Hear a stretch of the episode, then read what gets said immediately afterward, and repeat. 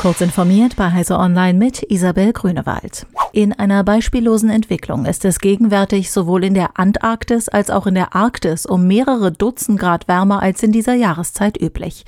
So wurden auf der Forschungsstation Station Dome Concordia in der Ostantarktis vergangene Woche minus 12 Grad Celsius gemessen, 40 Grad über dem bisherigen Durchschnitt und die höchste überhaupt dort gemessene Temperatur. In der russischen Forschungsstation Vostok wurde mit etwas unter minus 17 Grad Celsius der bisherige Monatsrekord um 15 Grad übertroffen. Ähnliche Temperaturanomalien werden derweil auch um den Nordpol gemessen, wo es teilweise 30 Grad wärmer ist als normal. Die einmaligen Temperaturanomalien sind den Experten zufolge nicht einfach auf den Klimawandel zurückzuführen und wohl eher ein zufälliges Wetterereignis.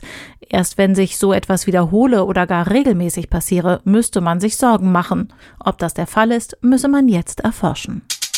Die Regierung Russlands bereitet sich offenbar darauf vor, das Runet vom Rest der Welt abzutrennen. Die Schritte haben bei Experten Befürchtungen über ein Splinternet geweckt, in dem anstelle eines einzigen globalen Netzes, das wir heute haben, eine Reihe nationaler und regionaler Internet-Subgruppierungen entsteht, die nicht mehr miteinander sprechen oder vielleicht sogar mit inkompatiblen Verfahren arbeiten, berichtet Technology Review. Dies würde das Ende des Internets als einheitliche globale Kommunikationstechnologie bedeuten. Erst am Freitag hatte der oberste Gerichtshof in Brasilien die vollständige Sperrung des Messenger-Dienstes Telegram für das gesamte Land angeordnet.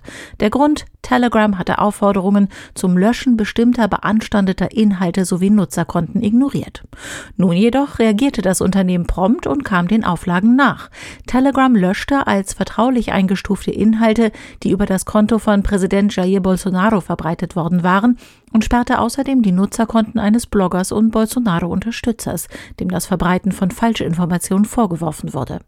Daraufhin hob das Gericht schon am Sonntagabend die Sperre wieder auf, berichtet die New York Times. Volkswagen muss den Produktionsstopp wegen des Corona-Lockdowns in drei Werken in der nordostchinesischen Metropole Changchun bis Dienstag verlängern. Betroffen sind ein VW-Werk, ein Audi-Werk sowie ein Komponentenwerk. China wird gegenwärtig von seiner schlimmsten Corona-Welle seit Beginn der Pandemie vor gut zwei Jahren überrollt. Diese und weitere aktuelle Nachrichten finden Sie ausführlich auf heise.de. Werbung. Unser großes IT-Security-Event, die SecIT, findet endlich wieder in Hannover statt. Am 30. und 31. März erwarten Sie Fachvorträge auf drei Bühnen zu Themen wie Active Directory und Umgang mit Cybersicherheitsvorfällen, eine Ausstellung wichtiger IT-Security-Anbieter, praxisnahe Workshops mit Security-Experten und natürlich Feierabendbier. Erhalten Sie handfeste Anleitungen, um die IT-Sicherheit Ihres Unternehmens zu steigern. Mehr Infos unter sec-it.heise.de